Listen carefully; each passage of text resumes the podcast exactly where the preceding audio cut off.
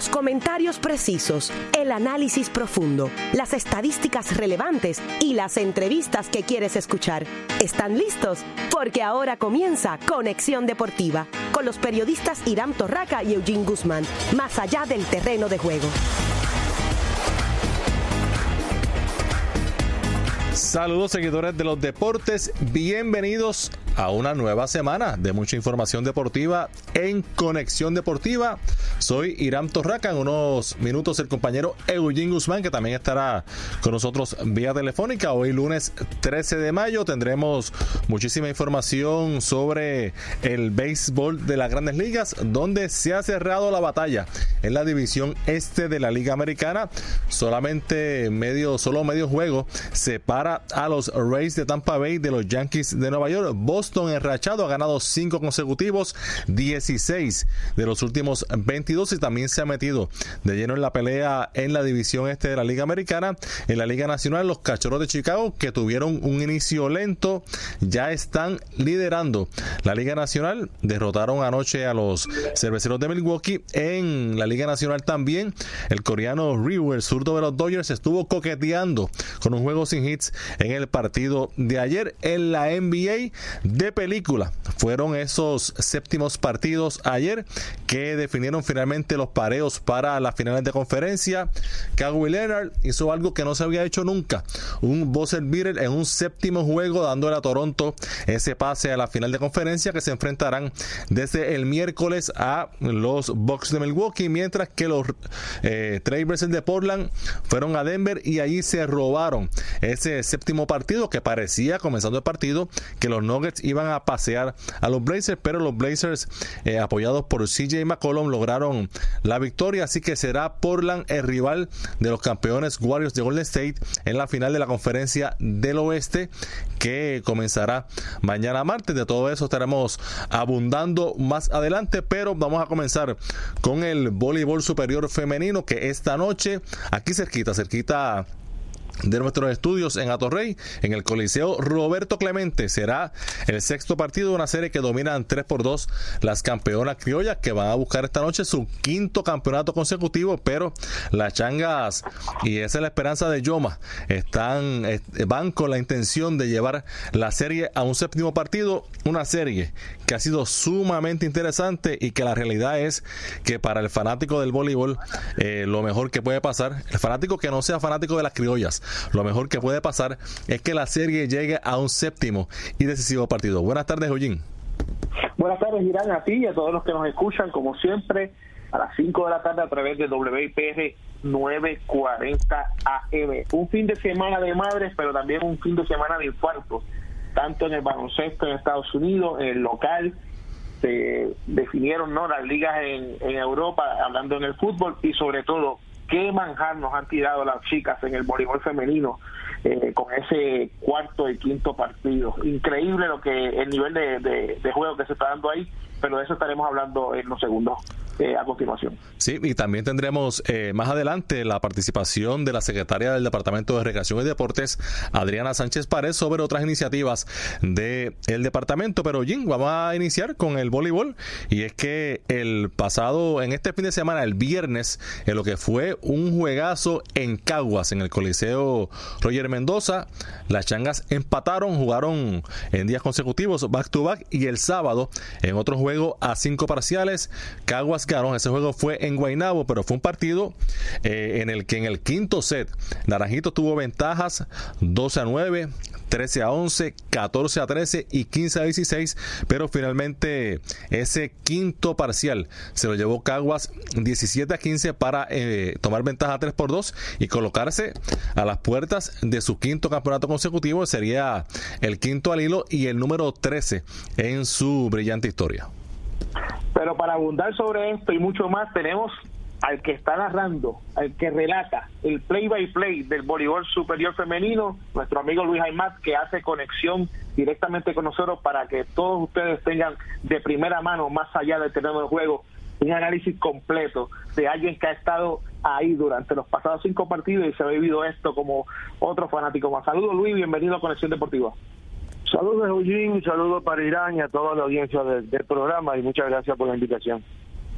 Bueno, Luis, eh, una serie que creo que hace tiempo no veíamos una final tan pareja porque Caguas ha sido tan dominante que en realidad eh, las pasadas finales pues eh, ha sido eso, ha sido el equipo totalmente dominante. En esta ocasión, aunque están ganando, aunque hoy podrían acabar la serie en seis juegos, de esos primeros cinco partidos, cuatro de ellos a cinco parciales y la realidad es que ha sido una serie con múltiples opciones para ambos sextetos. Es, correcto lo que tú mencionas, que es una de las, de las series más niveladas en los últimos años. Qué tiempo no se veía una serie tan pareja donde desde el inicio no no había un claro favorito, todavía no lo hay, aún con la ventaja de las criollas. Y lo que tú mencionas como atrás es muy correcto. Para el voleibol, eh, el voleibol se merece un séptimo juego en esta serie. Eso no quiere decir que uno favorezca a ninguno de los dos equipos, pero la realidad es que lo, como se ha jugado y, el desempeño de estas jugadoras, lo que han hecho las fanaticadas, que han tenido un comportamiento tremendo, muy bueno, eh, la realidad es que se merece, esta serie se merece un séptimo y decisivo partido y podría haberlo porque yo sé que las changas van a echar el resto esta noche. Bueno, Luis, eh, ese juego del, del sábado que te parecía que, que Naranjito tenía el juego, eh, comenzaron ganando en el quinto parcial, en varias ocasiones tuvieron ventaja de tres puntos y llegaron a tener eh, la, la, ventaja más cercana al punto 15 de tres puntos fue 2 a 9 y también tuvieron dos veces la oportunidad de con un punto ganar el juego. se recuperó Caguas y entonces pues tomó ventaja en la serie. ¿Cuánto tú crees que puede afectar eso a Naranjito para el juego de esta noche? Eso no lo va a afectar. Eso hoy es un juego con un día de descanso, la mentalidad de los dos equipos está bien preparada, el enfoque está ahí. Eh, lo que sucedió el sábado es lo que ha sucedido toda la serie, con excepción de un segundo juego que Caguas ganó en tres parciales, un tercer juego que Caguas ganó en cuatro en Naranjito, que entonces parecía que la serie se acababa, que no yo te voy a decir honestamente, yo veía improbable que Naranjito se robara ese juego en la Bello Mendoza después que lo que vimos en el segundo y tercer juego, pero las changas demostraron de que están hechas y ganaron en Caguas. Fíjate que el primer juego de la serie, Caguas estuvo ganando 20 a 17 y 6 a 1, 20 a 17 el cuarto set y 6 a 1 el quinto set y perdieron el juego. Naranjito eh, pues logró ese partido tan importante porque al perder el segundo y el tercero todavía estaba 2 a 1 en la serie, no cayeron 3 a 0. Y entonces el cuarto juego de la serie, Caguas lo dominaba 10 a 7, el quinto set y lo perdió. El quinto fue al revés, Naranjito ganándolo eh, con parciales, con un número importante de 17, 11, 8, 12, 9 y se le fue también de las manos. Es que el voleibol es diferente al baloncesto, aquí no se congela el balón, hay que hacer 15 puntos o más para ganar y tú ganas haciendo puntos, tú no congelas el reloj, aquí no, no hay tiempo y, es una de las cosas interesantes que separan al voleibol de, de otros deportes. Lo que hemos visto es que cada equipo tiene herramientas para derrotar al otro y que están y tan pareja que cuando un equipo falla, cede, tiene un desliz, el otro equipo le factura. Y, y por eso es que es tan interesante el juego de Evo, que realmente es bien impredecible, como ha sido la serie, es impredecible el juego de hoy realmente.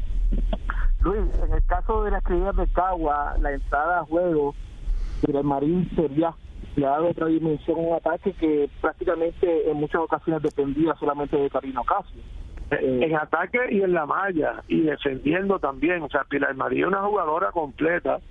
Tiene alguna que otra falla, ¿no? Tiene que mejorar un poquito la efectividad en el saque, una que otra, comete uno que otro error en ataque humana al fin, pero pero Pilar Marí, como tú bien mencionas, le da una dimensión completamente al equipo de Caguas y cuando ella llegó y Caguas empezó a ganar, pues todo el mundo pensó se acabó la serie. Pero Naranjito ha demostrado otra cosa y, y no hay duda que Pilar Marí eh, cambia la escena, ¿no? Porque lo, que se parecían los otros equipos eran que tenían una segunda esquina bajita. En el caso de Cagua la Cartagena, en el caso de Naranjito, Legna Hernández y Carola Vive, Naranjito sigue teniendo a Legna una esquina bajita, pero con experiencia y que fue factor en el último triunfo de Naranjito para estar todavía con vida en la serie. En el caso de la Chanca no pueden depender solamente de Rangel y como tú bien mencionas, eh, Legna tuvo un juegazo eh, en el partido número 4, no obstante, quizás el cansancio en el, juego 5, donde también se, extiende hasta un máximo de cinco parciales, pasó factura. Es posible que sí, eh, quizás no tanto a Legna, porque ella no ha, ha demostrado que la espalda está mal. Eh, Legna pues no jugó los primeros juegos, eh, tuvo 23 defensas y 17 pases en esa victoria de Naranjito contra 8 defensas y 7 pases de Carola Viver. Por eso es que ella está por encima de Viver desde el primer día de la temporada. Por eso es la, la tercera punta en la esquina en la ofensiva de Naranjito. Yo lo que sí puedo decirte es que eh, Noami Santos está jugando con una rodilla lastimada.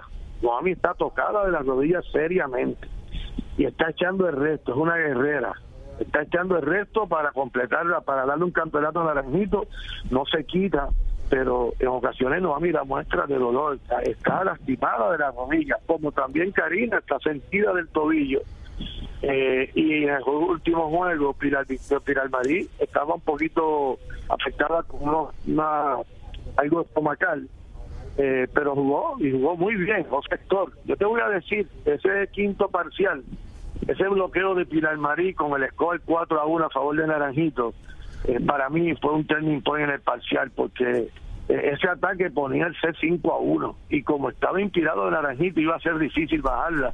Ese bloqueo de Pilar Marí eh, para mí cambió el parcial y después Naranjito tuvo ventaja pero le tocó la rotación más débil al final y, no pudo ejecutar y, al final pues ya todos sabemos lo que pasó. Eh, Luis, en el caso de eh, Cagua, sabemos que Karina Ocasio, ahora en esta serie Pilar Marí Victoria, son eh, sus cañones principales. En el caso de Naranjito, sabemos que es Andrea Rangel, sabemos que eh, Noami Santos, aún con su situación de, de que está un poco resentida, ahí pues parece que la cosa se empareja, que, que unas cancelan a las otras, pero ¿qué debe pasar esta noche? ¿Qué jugadora por cada equipo es la que debe surgir fuera de esas dos para que su equipo gane esta noche?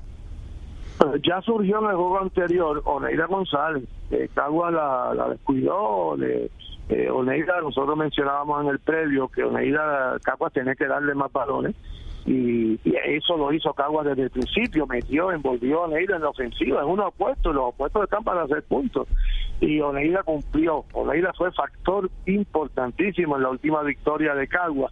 Eh, como tú bien dices, pues eh, el, el one two punch cada equipo, ¿no? La Rangel y Noami contra Karina y, y Pilar Marita, se, se cancelan una a la otra, ¿no? Todavía pienso que Karina es la jugadora más valiosa de este equipo de Caguas. Eh, es la jugadora de confianza, es la que carga el equipo. Cuando hay punto clave, el balón para ella, es la de más experiencia y, y la jugadora de más trayectoria en esa serie, ¿eh? a Rangel. Por otro lado, Naranjito depende mucho de Rangel. Entonces necesita que Noami sea esa segunda voz que la ha sido ha sido cuando no, no surge es difícil para Naranjito porque Legna es una buena ataca es una buena defensa y, buena recepción ataca también pero la realidad es que está atacando contra cuatro manos muy altas que la dominan demasiado en estatura entonces ella tiene que cambiar los tiros. Y yo creo que Cagua se concentró en que en que Legna no se metiera en los números que, que, que, que Rangel y Noami hicieran los puntos que se saben que van a hacer, pero que Legna no fuera esa tercera voz ofensiva y creo que le, le brindó resultado a Juan Carlos Núñez y la criolla. Eh, ahora la serie se traslada al Coliseo Roberto Clemente, un escenario grande. Eh, la serie comenzó en la cancha Angelito Ortega de Naranjito, también se jugó en la Roger Mendoza de Caguas, se movió para el juego anterior, el quinto juego, al Coliseo Mario Quijote Morales, que aunque es más grande que los escenarios, que las sedes de ambos estetos, sigue siendo un coliseo pequeño si se compara con el Roberto Clemente. Ahora, este cambio de escenario, un coliseo tan grande, ¿a quién tú crees que favorece? Yo creo que no, no tanto la, grada, porque Naranjito dominó la grada ampliamente. Eh, la practicada de Caguas no fue aguainado. Lo que fue fue un grupito pequeño comparado con lo que yo sé que tiene el fanático Caguas. Allí Naranjito arropó toda la cancha y, es que hay una realidad y es que Naranjito es el, hay la percepción y es una realidad probada ya. Naranjito es el favorito del pueblo porque tú sabes que la gente que pues no le gustan las dinastías ni que los sea el mismo equipo que gane todos los años. La gente quiere un nuevo campeón y han visto en este equipo de Naranjito la posibilidad de tener un nuevo campeón. El que no es fanático de ninguno de los dos equipos sentimentalmente como que apoya a Naranjito, ¿no? Eh, la realidad es que si fuera por eso, Naranjito hubiese ganado el juego anterior, porque el dominio Fanaticada era demasiado amplio. Ahora bien, hoy va a ir mucha gente de Caguas. Eh, Coliseo es enorme, no creo que haya presión tanto de, fanáticos sobre el juego. Lo que sí podría afectar es las dimensiones de la cancha. Es un espacio más grande para los equipos que defienden y yo creo que los dos defienden, los dos sacan balones. Eh, quizás, quizás por, por un espacio bueno, ni siquiera eso, porque te, iba a mencionar el, trabajo que hace Chara Venega levantando balones que pues Carlos puede salvar en el outside, pero es que al otro lado está Catherine Santiago, que es otra cosa también. Eh, realmente eh, Chara es la experiencia, es la líder de la selección nacional, sabemos la capacidad enorme que tiene Chara, a mí me encanta verla jugar, pero también me encanta verla jugar a esta chiquitita Catherine Santiago, como levanta balones, como defiende. Eh, yo creo que la, no, hay, no, hay, no hay ventaja para nadie, realmente no hay ventaja para nadie en términos de la cancha, porque los dos equipos han probado que defienden, que levantan balones, que salvan bolas en el outside. Eh, aquí se va, a decidir por el mejor que juegue, el mejor que pase, el mejor que ataque, que la malla es muy importante. Los equipos, si se fija, los, últimos parciales del juego se han cerrado con bloqueo. Eh, el, bloqueo de Cagua fue factor eh, en ese último juego y en el anterior que Naranjito vino de atrás fue el bloqueo eh, cuando se empezó a cerrar la malla tienes a una Bárbara López acomodadora de Naranjito que hizo cuatro bloqueos para puntos en el, en el quinto el cuarto juego ¿no? este así que en términos de quién beneficia la cancha no, no creo que haya beneficio para nadie lo de, lo de la, la densidad del aire eso podría ser un factor pero realmente Naranjito sirve más fuerte que Caguas, que ahí el aire no, no tiene mucho que ver, el aire más bien influye en las flotadoras. Eh, pero de verdad no, no le veo no le veo, no creo que el escenario favorezca a uno o a otro. Lo que sí, eh, no creo que veremos en el Roberto Clemente es lo que pasó en varias ocasiones en Guaynabo, que, que un buen, un buen, eh, una buena defensa, un buen levante, pues eh, fue punto para el contrario porque la bola tocó o una lámpara o la, o la pizarra en el Coliseo Mario Quijote Morales. Tiene toda la razón, tiene toda la razón. Aquí el balón va a estar más vivo eh, puede haber jugadas más largas, por eso bien que en tu es muy correcto el comentario que hace. Bueno, Luis Aymat, muchas gracias por estar con nosotros hoy en Conexión Deportiva y estaremos... Lo, estoy dejando, estoy un poquito apretadito de tiempo, pero, pero lo hice con mucho gusto para ustedes porque tiene un excelente programa y, y, agradezco mucho la invitación, muchachos. Seguro que sí. Eh, esta noche estaremos, eh, te estaremos viendo y escuchando en la narración de ese sexto partido de la serie final del voleibol superior femenino, que repetimos será desde las 8 de la noche en el Coliseo Roberto Clemente, las criollas de Caguas buscando su, su quinto campeonato consecutivo, su número 13 en su historia, y las Changas buscando llevar la serie final a un séptimo y decisivo partido. Vamos a la pausa y cuando regresemos, entonces entramos a la NBA aquí en Conexión Deportiva. Si te apasionan los deportes, Conexión Deportiva es para ti, más allá del terreno de juego.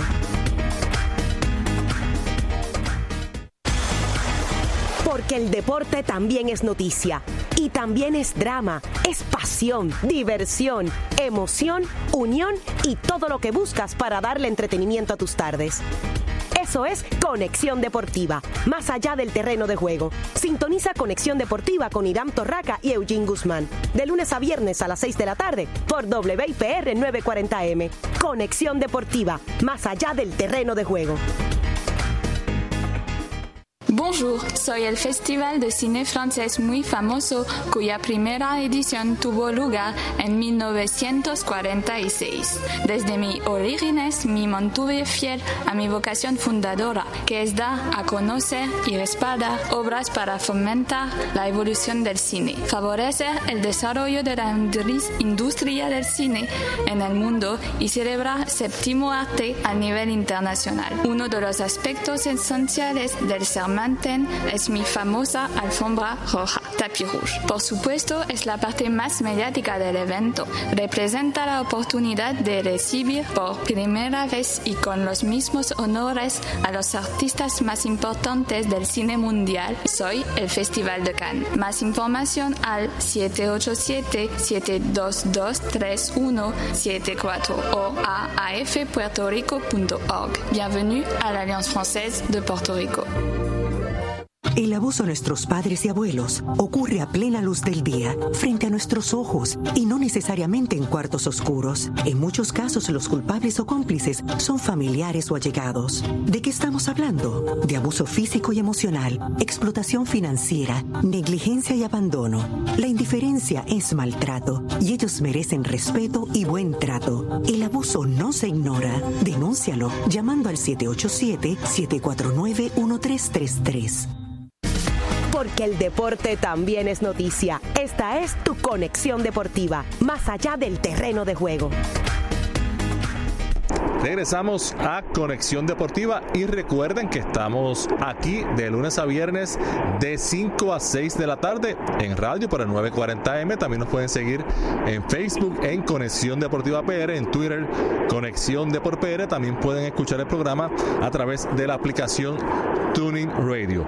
Bueno, Eugene, ayer vimos historia porque eh, Kawhi anotó un canasto de lagrimita, de gulú gulú, de como usted lo quiera definir, para darle la victoria 92 por 90 a los Raptors de Toronto sobre los Sixers de Filadelfia en el séptimo juego, un canasto que cuando la bola estaba en el aire sonó la chicharra, es decir, que era la esperanza de Toronto de que la bola entrara, que finalmente fue lo que hizo, y la de Filadelfia de que la bola luego de los tres rebotes que dio en el aro se saliera, pero la bola entró y es la primera ocasión en que un juego, un séptimo juego de la NBA se define con un llamado buzzer beater, que es, decir, un canasto al expirar el tiempo.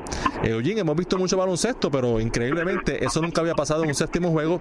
Sí había pasado en un juego decisivo que fue el famoso canasto de Michael Jordan sobre Craig Hilo en el 1989, los Bulls sobre los Cavaliers de Cleveland, pero en aquella ocasión la primera ronda era un máximo de cinco juegos, es decir, fue decisivo pero fue en un quinto juego, fue en 1989, 30 años después. Lo hace Kawhi Leonard para llevar a Toronto a la final de la conferencia del Este. Leonard anotó 41 puntos y con cada canasto que anotaba Kawhi Leonard, yo pensaba en mi compadre Eugene Guzmán que se pasó toda la temporada muerta diciéndome, ese es el hombre que tienen que buscar mis Celtics de Boston.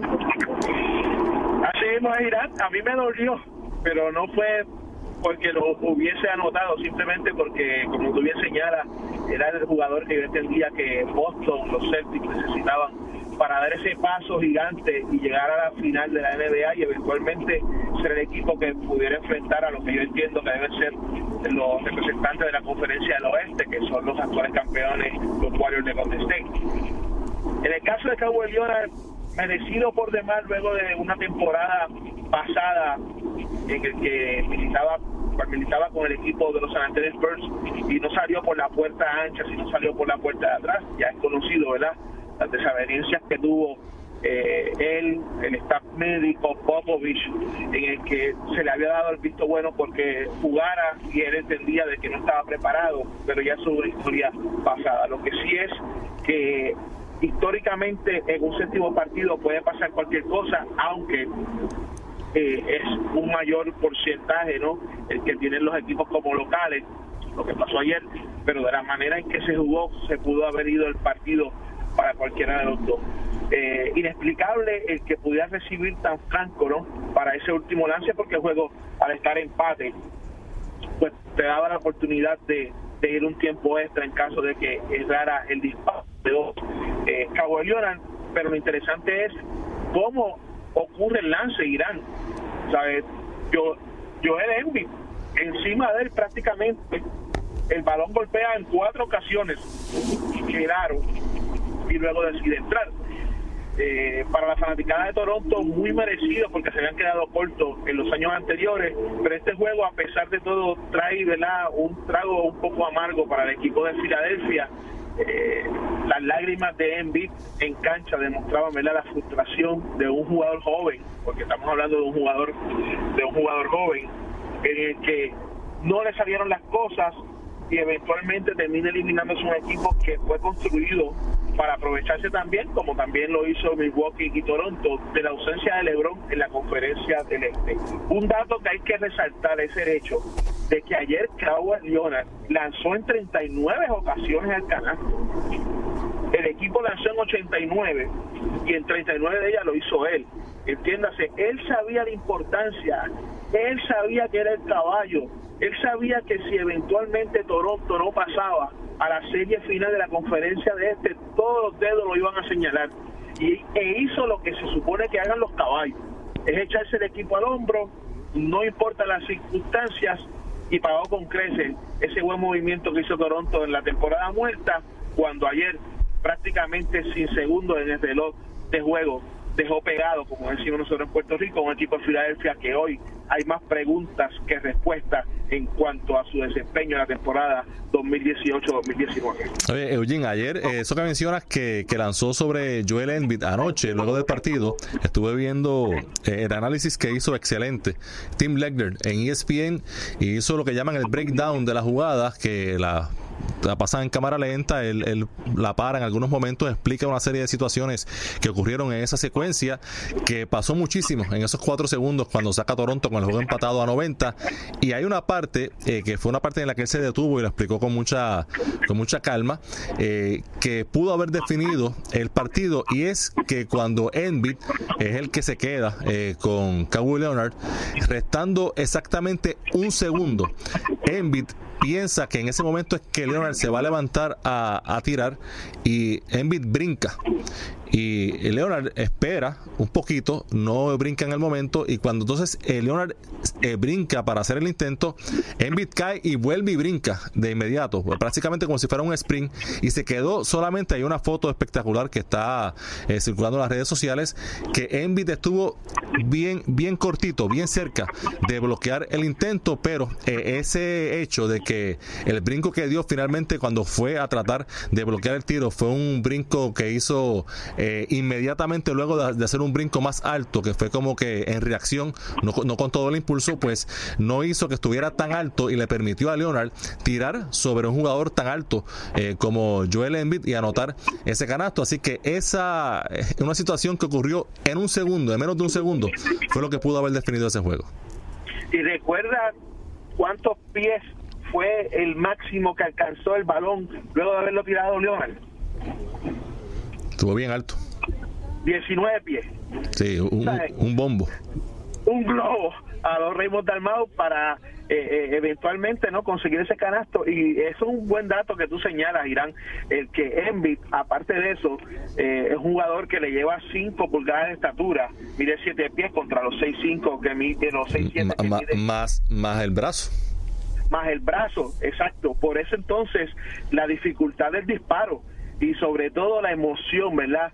Eh, de cuando ese balón entró, eh, prácticamente la celebración del equipo de Toronto fue única también se presentaron videos de los fanáticos que estaban fuera del estadio, en fin, yo creo que es muy merecido esa victoria para un equipo de Toronto que ahora, ¿verdad?, tiene las manos llenas con eh, el jugador Giannis Antetokounmpo de los Milwaukee Bucks, pero también ellos van a tener las manos llenas con Kawhi Leonard porque yo creo que en este momento de la etapa de la carrera y quiero hacer quiero hacer un paréntesis, tiene más que 27 años Leonard. Y es, y, es y será gente libre correcto, pero que tiene 27 años, que todavía no ha logrado su pick como jugador. Su pick como jugador lo va a lograr cuando tenga 29 años. El que lo pueda firmar en la temporada muerta se va a llevar, quién sabe si el diamante más preciado eh, en esta agencia libre, pero hasta ahora todos los movimientos que ha hecho el equipo de Toronto le ha resultado, no podemos olvidar que también Toronto llevó a sus filas a Marc Gasol, que a pesar de que no ha tenido una, una postemporada en el aspecto de anotaciones alta, esos 11 rebotes, ¿no? Eh, ayudan muchísimo y también el cuerpo sobre Envy y sobre cualquier jugador eh, de la posición de centro de los Philadelphia 76ers eh, hizo el trabajo para mí defensivamente. anoche, como indicaste, Leonard fue básicamente el hombre orquesta por Toronto porque Pascal Siakam, que había sido la segunda voz durante toda la temporada, se quedó en 11 puntos. Kyle Lowry, que había sido la segunda voz y a veces la primera cuando estaba DeMar DeRozan eh, Toronto durante las pasadas temporadas era el combo de Rosan, Lowry, Lowry de Rosan, pues eh, Lowry ha estado parco ofensivamente, solamente 10 puntos. El que sí sacó la cara, que estuvo quizás por encima de su cuota, fue Serge Ibaka con 17, incluyendo eh, importantes de 3 puntos. En el caso de los Sixers, tuvieron una ofensiva bastante balanceada. Embiid, que había estado un poco discreto en partidos previos, anotó 21 puntos. Hubo 17 para JJ Redick, 16 para Jimmy Butler, 15 para Tobias Harris y 13 para Ben Simmons. Lo grande del deporte, Eugene, es que eh, eh, Leonard falla una tirada libre que le permite entonces eh, a Jimmy Butler ir de canasto a canasto y anotar para, para empatar el juego, restando 4 segundos en un fast play espectacular, pero se reivindica, como tú dices, dame la bola que yo voy a ser el hombre aquí, yo voy a ser el héroe, y así lo hizo eh, Kawhi en un juego en el que ganó la primera mitad por nueve puntos el equipo de Toronto. Los Sixers en el tercer periodo hacen un avance de 16 a 0 y toman ventaja, pero eh, luego al final eh, la defensa de Toronto se hizo sentir en un momento dado Luego estaba empate 85 y en dos posesiones consecutivas el equipo de los Sixers no pudieron eh, tomar eh, un buen intento. En, uno de, una de ellas eh, tuvieron una violación de reloj de 24 segundos y eso fue quedando ya bajando los de los tres minutos. Y para mí la jugada, además del canasto de Leonard, la jugada de, la noche fue cuando estaban por dos arriba Filadelfia y hay un corte de balón de Lowry a Joel Embiid y se van por cuatro, que esa fue la tercera posición sesión consecutiva en la que eh, los Sixers no pudieron, eh, bajando la cuesta, no pudieron tomar eh, un buen intento del canasto. Un juego para la historia, un juego séptimo, muy bien por parte de ambos equipos. Lamentablemente uno tenía que perder y en este caso fue Filadelfia, que como dije anteriormente, muchas más preguntas que respuestas durante esta temporada muerta tendrán los dirigentes, ¿no? hablando de la oficina donde se toman las decisiones eh, en cuanto a qué va a ser el equipo del año 2019-2020. Bueno, y no defraudaron ninguno de los dos juegos, de los séptimos juegos de anoche, porque en Denver los visitantes Portland Trail Blazers derrotaron 100 por 96 a los Nuggets de Denver, unos Nuggets que tuvieron ventaja de 17 en la primera mitad y parecía, parecía que iba a ser una sacada de cancha, pero eh, Portland poco a poco, poco a poco fue descontando y CJ McCollum se quedó con el espectáculo anotando 37 puntos, incluyendo eh, el canasto eh, en los segundos finales que eh, le dio la ventaja definitiva eh, a, los Blazers. Eh, básicamente, al final del partido, McCollum pidió la bola uno contra uno y fue como dijo en la conferencia de prensa su dirigente, que él le dijo, dame la bola a mí, que no me pueden guardiar, que yo soy el hombre. Esta noche anotó 37 y si tú me dijeras, amigo Jim, que era un juego, en un séptimo juego en la carretera, Damian Lillard iba a anotar apenas 13 puntos, yo te diría que no tenía chance ninguno Portland de ganar el partido pero así fue. Fue un juego un poco extraño en ese sentido. Lillard, que ha sido el matador por parte de Portland durante toda la temporada, se quedó en apenas 13 puntos, pero aún así, eh, con esos 37 de McCollum, lograron eh, la victoria. Eh, en el caso de los Nuggets, una gran temporada, pero decepcionante final. Eh, tuvieron la ofensiva de Nikola Jokic con 29 puntos, 17 para Jamal Murray, pero eh, Murray estuvo bastante errático en sus lances. Lanzó de 18-4 de campo, de 4-0 de, de 3 puntos. Y los Nuggets fallaron sus últimos 17 intentos de 3 puntos y cuando usted analiza que perdieron solamente por 4 puntos y fallaron 17 canastos de 3 puntos consecutivos acabando el partido con dos que hubiesen anotado que de 17 a 2 sigue siendo pésimo aún así hubiesen ganado el partido. Eh, yo entiendo, Irán, que en el caso de los Nuggets de Denver, eh, es un equipo a largo plazo. Ellos hicieron eh, la corrida que hicieron durante toda la temporada. No obstante, le falta un jugador adicional que pueda ayudar eh, a Jokic, pero un jugador de de calibre. O sea, que tú puedas decir, si no es Jokic, es este, este el otro jugador que va a ser el canasto. Eh, hay que señalar que en ese juego tú señalas los 37 puntos de CJ McCollum. No cometió Tenover dos partidos consecutivos. Eh, solamente, solamente cuatro jugadores en la historia de los playoffs de la NBA han jugado en, en una serie de playoffs dos juegos consecutivos anotando 30 puntos o más sin cometer turnover. Uno de ellos es McCollum, otro lo fue Michael Jordan. Y 29 lances, o sea que, que tuvo en muchas ocasiones el balón en la mano y no cometer un turnover, eso significa y habla muy bien de él. Aparte de eso, nos dejamos llevar por el área ofensiva, pero el tapón que dio en los segundos finales, prácticamente. De canasto a canasto. Correcto, no se quitó y eso fue prácticamente lo que selló el triunfo para los Portland Trail Blazers porque de haber anotado eso, los Nuggets de Denver hubiese cambiado prácticamente el panorama y el final del partido. Así que eh, no defraudaron, como tú bien señalas, ninguna de las dos, eh, de, ninguna de las dos series. Este es el momento en que la NBA tiene que darse cuenta de que la temporada de 82 partidos tiene que tener una revolución. Y cuando digo una revolución, me refiero a que tú no puedes estar desde octubre hasta mediados de abril jugando, tratando de buscar, ¿verdad? Esa, ese pase a la, la postemporada, acomodarte en los primeros ocho, pero tiene que haber algo más. Tiene que haber algo más porque no podemos esperar a que comiencen los playoffs para entonces empezar a vivir y ver juegos de este nivel. No sé si me entiendes ese punto, Irán. Este, pero lo que se ha visto en estas dos series eh, fue, fue brutal. Y en el caso de los Celtics, lamentablemente, este, pues fueron prácticamente barridos después de ese primer partido.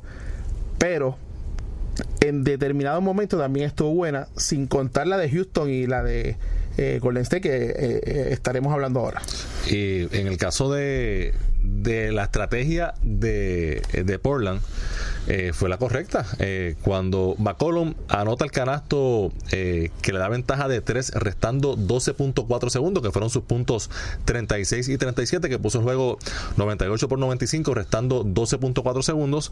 De inmediato, ¿qué hizo Portland? Le dio falta personal a Denver, evitando la posibilidad de ese, de ese tiro de 3 puntos. Y Nikola Jokic, restando 11.4 segundos, falló una de dos tiradas libres. Y eso cambia el escenario, porque entonces ahí la ventaja era de dos.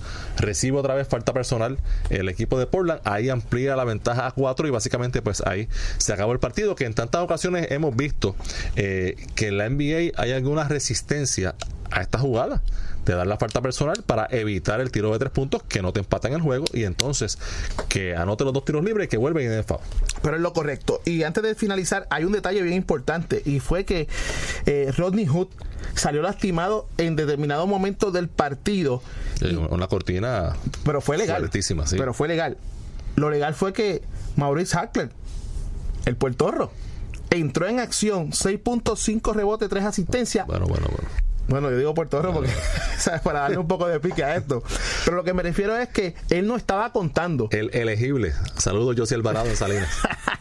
Eh, él no estaba contando prácticamente para su dirigente. Sin embargo, esa situación tuvo que llamarlo a juego y pagó con creces. Y lógicamente eh, recuerdo que los narradores eh, del partido estaban muy este, entusiasmados por ese, por ese desempeño en determinado momento de Hagler, que si no hubiese reaccionado de esa manera, quién sabe si se hubiese ido también el juego en ese momento. Eh, mencionas a Denver que le hace falta un jugador adicional. Eh, tenían allí en el banco en ropa de civil a Michael Porter Jr., que fue, que pudo haber sido el pick número uno en el draft del año pasado. Una lesión en la espalda eh, bajó su su valor eh, fue un riesgo que se corrieron los Nuggets en draftearlo.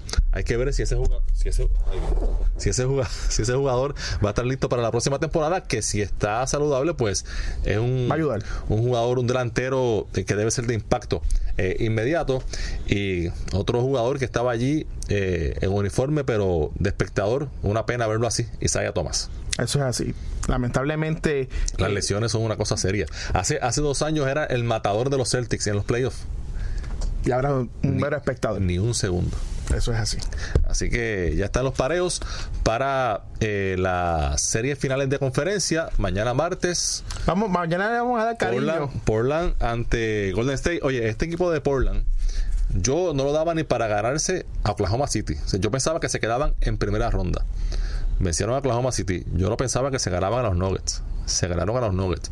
Yo no pienso que tienen chance ninguno con los Warriors de Golden State. Pero ojalá y den el palo. ojalá y completen el milagro porque sería refrescante.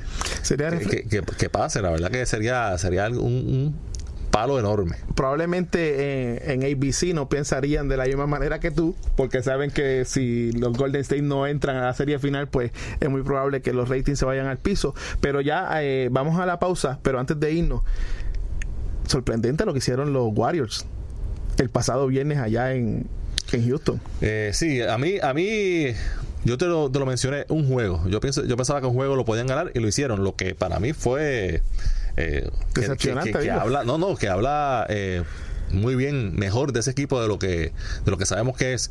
Es que Stephen Curry no anota en la primera mitad y anota 33 en la segunda mitad y, y es el que decide el juego. No anotó, el juego terminó empate en esa primera mitad. Y esa es otra, que si Curry no anota en la primera mitad y tú terminas empate, estás frito. Eso era una muerte anunciada, lo que le esperaba al equipo de Houston quedaron retratados, como yo puse en el post, eh, interesante. Sí, ya tú votaste el dirigente. Yo creo que. Bueno, de eso, de eso hablaremos más tarde. Y eh, los, en el caso de la otra serie, la del este comienza el miércoles en Milwaukee, Toronto ante Milwaukee. Eh, los eh, Blazers no van a una final de conferencia desde el 2000 y el equipo de los Bucks desde el 2001 así que en dos equipos eh, es bueno verlos en este escenario que hace tiempo que no que no jangueaban eh, tan tarde en la temporada. Y hay cuatro equipos felices ¿verdad? Milwaukee, Toronto eh, Golden State y Portland.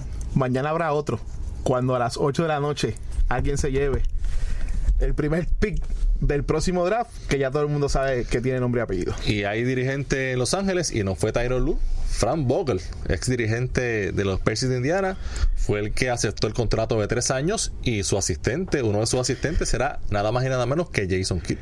Jason Kidd ya con una, con una figa, con un cuchillo.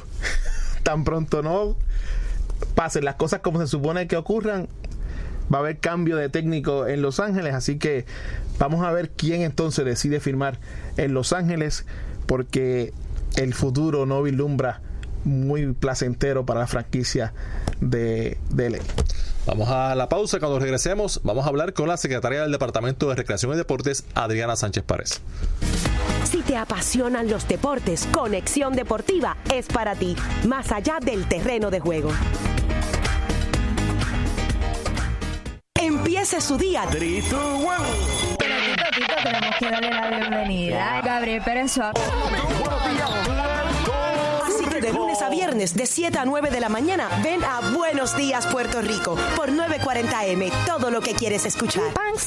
Muchos de nuestros padres y abuelos viven solos y aislados en su hogar. A veces no tienen comida, no toman sus medicamentos a tiempo, no tienen quien les ayude en el hogar o no pueden llegar a sus citas médicas. Eso es maltrato. Se llama abandono y negligencia. Tus mayores pueden ser víctimas de un familiar o allegado. La indiferencia es maltrato y ellos merecen respeto y buen trato. El abuso no se ignora. Denúncialo llamando al 787-749-1333. El evento más esperado del año y conmemorando mayo, mes nacional de la radio. Regresa el Puerto Rico Radio Show 2019, 10 de mayo, Hotel Embassy Suite Dorado. Seminarios, los avances de la tecnología, lo nuevo en la radio y el junte radial que hace historia. Puerto Rico Radio Show, 10 de mayo, Hotel Embassy Suite Dorado. Más información al 787-783-8810 o visita www.radiodifusorespr.com. Conéctate a la evolución de la radio. Puerto Rico Radio Show 2019. Porque el deporte también es noticia. Esta es tu conexión deportiva, más allá del terreno de juego. Y regresamos a Conexión Deportiva, ya en la parte final del programa de hoy. Interesante lo ocurrido ayer en el Baloncesto Superior Nacional. Los vaqueros de Bayamón no pudieron defender el rancho y cayeron ante los cariduros de Fajardo con marcador de 105 por 96. El viernes había sido la inversa y Bayamón se había robado uno en la Tomás Donet de Fajardo. Mientras los Atléticos de San Germán, 104 por 100, su victoria ante los Santeros de Aguada. Interesante lo que está haciendo David Rosario con los Atléticos de San Que poco a poco ha ido engranando un equipo que le han, le han llegado piezas, pero que al principio parecía que no, pero hoy parece que sí. Así que estaremos muy atentos a eso. Hoy no hay acción en el baloncesto superior nacional. Y bien importante, Irán y amigos que nos escuchan, la situación que ocurrió el pasado sábado en Quebradilla ya está en manos del director del torneo, Alfredo Morales. Allí hubo contacto físico, verbal, por poco se forma un motín y esto tienen que resolverlo de inmediato. La gerencia del Baloncesto Superior Nacional, esperemos tener eh, noticias sobre esta situación eh, mañana en el programa. Bueno, y ya hacemos conexión con la secretaria del Departamento de Recreación y Deportes, la licenciada Adriana Sánchez Párez, que nos viene a hablar de los Juegos de Puerto Rico 2019. Buenas tardes, licenciada.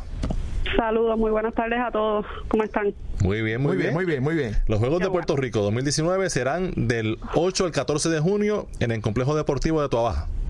Eso es así. Este año eh, tenemos la sexta edición de los Juegos de Puerto Rico, que ya, pues como ven, se ha convertido en una tradición para el departamento y para todo Puerto Rico realmente. Eh, y este año llegamos a Tuabaja allí al complejo eh, deportivo y recreativo y llegamos con 29 disciplinas recreo deportivas porque estos juegos incluyen competencias de talento y artísticas en baile, baile folclórico, imitación, eh, además de verdad todos los deportes que ya nosotros conocemos y además 12 disciplinas de deporte adaptado que para nosotros es súper importante porque ahí todos los niños y jóvenes que tengan algún diagnóstico pues de autismo de síndrome Down, que estén en silla de ruedas, pues pueden también participar, ¿verdad?, durante toda la semana eh, de estos juegos y de y tener esta experiencia tan tan importante para ellos. Eh, para, para inscribirse. Pues mira, eh, se pueden inscribir en la página del departamento de rdpuertorico.com slash juegos PR 2019. Es para la edad de entre 7 años a 18 años eh, y estamos bien contentos. El año pasado tuvimos una participación de 6.000 jóvenes, niños y jóvenes de toda la isla y, y eso fue después de haber sufrido, ¿verdad?, el, huracán, que había unas condiciones un poco eh, difíciles realmente y como quiera tuvimos esa tan buena participación, así que este año esperamos eh, aumentar esa, esa cantidad de niños y jóvenes que se benefician de eso, que yo lo llamo como las justas escolares. Es una semana súper intensa de, de, mucho deporte, de, mucha socialización, de compartir, de que los niños puedan experimentar, ¿verdad?, un ambiente diferente y que puedan competir con lo mejor de lo mejor realmente. Aquí puede participar todos los niños y jóvenes eh, de Puerto Rico, no hay ninguna restricción, excepto que estén matriculados en la escuela, la que prefieran, pública o privada. Eh, y así que pues esperamos verdad el apoyo de todo el mundo este hemos tenido muy buena acogida eh, de parte de todos los directores de recreación y deporte municipales que nos están dando la mano y sobre todo del municipio de Toa Baja y su alcalde que realmente nos han abierto las puertas del municipio y, y estamos poniendo las instalaciones en unas condiciones espectaculares para recibirlos a todos. Y 29 disciplinas deportivas, 12 adaptadas, o sea que hay espacio para, para todos. Sí, sí, nosotros no, no queremos dejar a nadie fuera, así que eh, pueden eh, inscribirse en el deporte que, que más les guste. En realidad, eh, y el año pasado tuvimos, por ejemplo, la participación de la Escuela Especializada de Comerío, la de Béisbol, que fueron los que ganaron el, el torneo. este año incluimos tres modalidades nuevas de, deportes que son el surfing, que es deporte olímpico y lo estamos incluyendo eh, como parte de las competencias, estamos incluyendo balonmano de playa, baloncesto 3x3 y tríalo. Son cuatro eh, disciplinas deportivas que estamos incluyendo este año, además de las que ya conocemos, ¿verdad? Este, de los deportes de conjunto, este, los deportes de combate, que tenemos ocho diferentes deportes de combate. Eh, ¿Qué te puedo decir? La realidad es que es un banquete. Eh, sabemos que ustedes no dejan nada a la improvisación, pero ahora bien, ¿están preparados para recibir tantos atletas y a sus acompañantes en el municipio de Trabaja? Estamos estamos listos y el alcalde está poniendo el, municipio en, la mejor condición que pueda. Esto es también eh, desarrollo económico para el área y para la zona. Muchos eh, de los padres que vienen de lejos pues deciden hospedarse cerca del área, como ya están las vacaciones de, la escuela, pues entonces tienen esa flexibilidad. Así que eh, el municipio está haciendo todas las gestiones para estar listo para recibir a todo el público y estoy segura que así va a ser. Bueno, pues, secretaria, muchas gracias por eh, comunicarse con nosotros para, para dar a conocer esta actividad y como siempre, aquí los micrófonos de conexión deportiva disponibles para todas las actividades que tiene el DRD. Muchas gracias por siempre permitirle, eh, permitirme dejarles saber lo que está pasando y los invito a que entren a drdepuertorico.com slash juegos PR 2019 y se inscriban desde los 7 años hasta los 18. Muy bien. Era la secretaria del Departamento de Recreación y Deportes, Adriana Sánchez Párez. Y en el béisbol de las grandes ligas, Eugene, eh, los jugadores de la semana fueron anunciados eh, durante el día de hoy. En la Liga Americana hubo un empate entre George Springer de los Astros de Houston y Mike Fires de los Atléticos de Oakland. Fires lanzó juegos sin ni carreras. George Springer se volvió loco bateando, pegó cinco jorrones en eh, la semana. Ayer pegó dos y empujó eh, cinco carreras en victoria de los Astros. En la Liga Nacional, el honor fue para el coreano Hyun Jin Ryu, que en esta semana tuvo marca de 2 y 0, o sea, ganó los dos partidos en los que lanzó y no permitió carreras en 17 entradas. El coreano Ryu, que ayer estuvo coqueteando con el juego sin hit ni carreras, eh, hasta un out en la octava entrada, eh, no le había permitido hits a los nacionales de Washington. Finalmente, Geraldo Parra le conectó un doble, pero ganaron 6 por 0 los Dodgers de Los Ángeles. Y hubo campeón ayer, Irán, eh, hablando del fútbol. En la Liga de Puerto Rico, el Metropolitan Football Academy logró derrotar en tanda de penales 4-1 al Bayamón FC con una férrea cobertura a la portería por parte de Kiki Echevarría, que es el portero eh, del equipo de del equipo metropolitano, ¿no?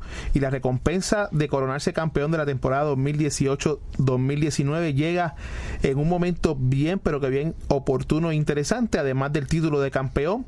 La victoria le otorga al Metropolitan el pase a la Caribbean Club Shield en el 2000 20 organizado por la CONCACAF y donde estaría representando a la Federación Puertorriqueña de Fútbol y a Puerto Rico a medirse a otros clubes en la región del Caribe. Así que enhorabuena para el club metropolitano. Ayer también en un día apoteósico en la liga inglesa, estamos hablando del fútbol europeo, el Manchester City venció y de alguna manera prácticamente dejó sin posibilidades al equipo del Liverpool que estaba jugando a la misma hora que también había ganado su partido, pero al sumar y restar por un punto se lleva entonces por segundo año consecutivo el Manchester City y Pep Guardiola la liga inglesa se pierde la Champions, se gana en la Liga, se gana en la Copa, se juegan tantos torneos y de eso es que se trata el fútbol europeo, así que siempre hay eh, alegría para todos en general.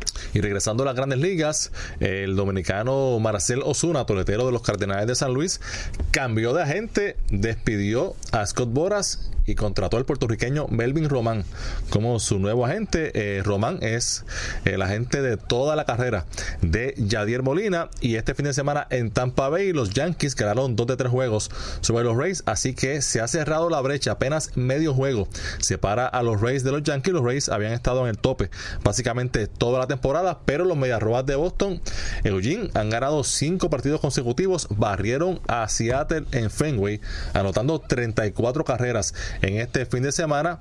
Ayer la victoria fue 11 por 5, 16 victorias en 22 juegos.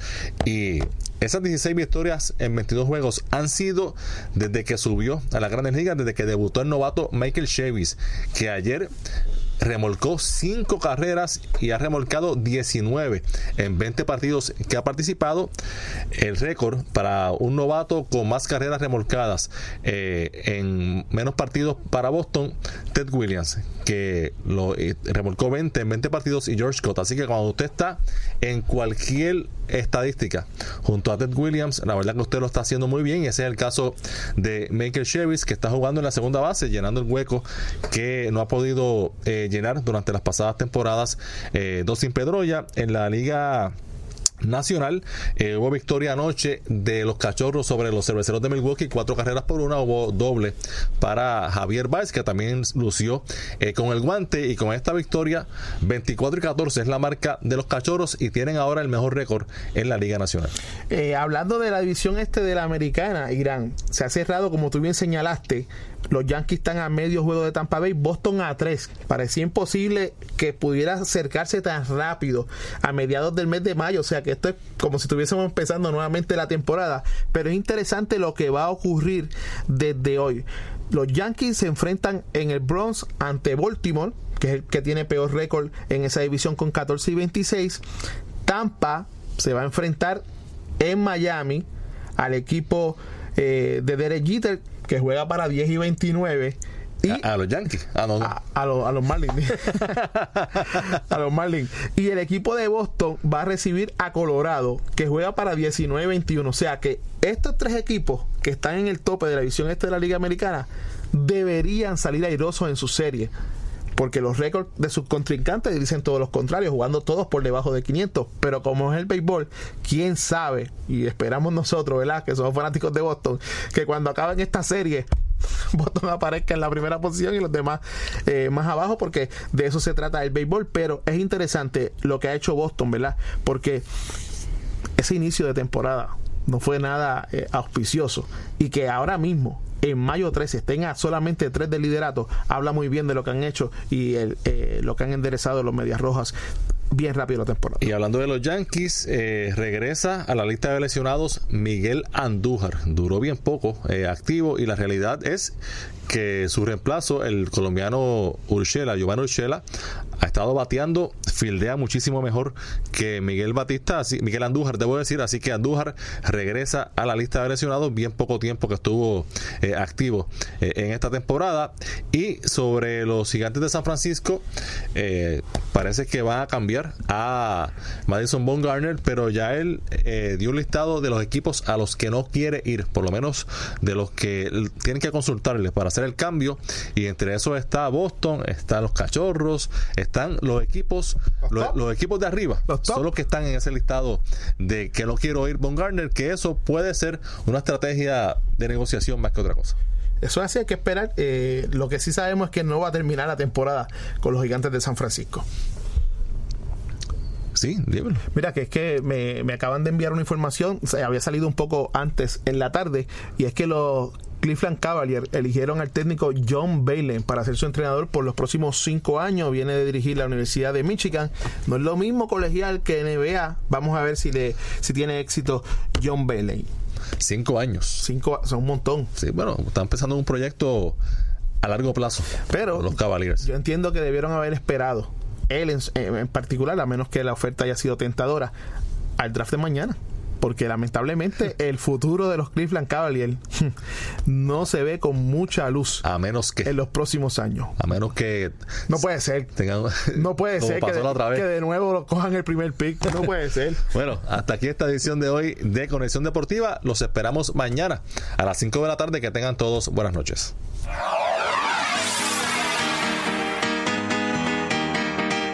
Fue Conexión Deportiva con los periodistas Irán Torraca y Eugene Guzmán. Conéctate de lunes a viernes a las 6 de la tarde. Conexión Deportiva, más allá del terreno de juego.